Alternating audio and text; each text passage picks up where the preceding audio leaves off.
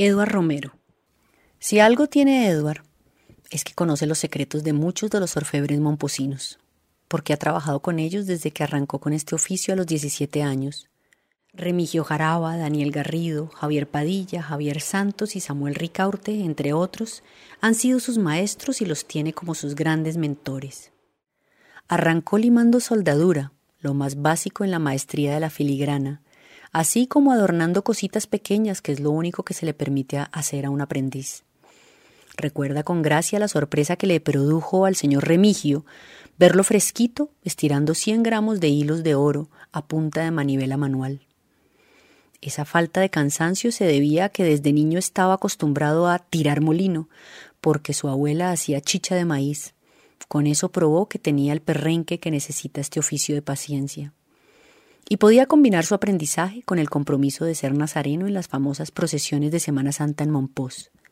Se fue dando cuenta que las cosas le quedaban bonitas y que con ellas podía enamorar.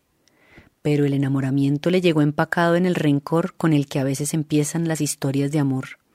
Gina Elvira era la hija de su maestro don Tito, quien le tenía recelo a este jovencito hábil y que le estaba aprendiendo tanto a su papá.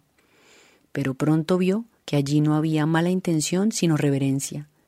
Con todo, Edward se fue del taller para evitar suspicacias y como símbolo de la seriedad de sus intenciones, y le cumplió a su intuición, al ser hoy padre de tres hijos suyos y haber nombrado su taller con el nombre del mayor.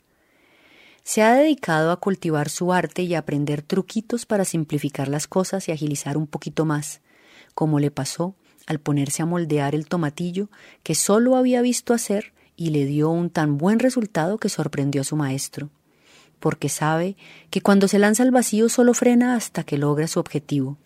Como cuando le dijo a su mamá que le embaldocinaría el patio de la casa, y para ello no paró hasta completar esos minúsculos dos mil tomatillos que lo premiaron con su primer millón. Le siguió la maestría en los animalitos en filigrana. Es un hombre resuelto y agradecido. También uno de los más jóvenes orfebres de Montpós. Hoy Junto con su esposa abrieron su propio taller y con este empieza una nueva etapa.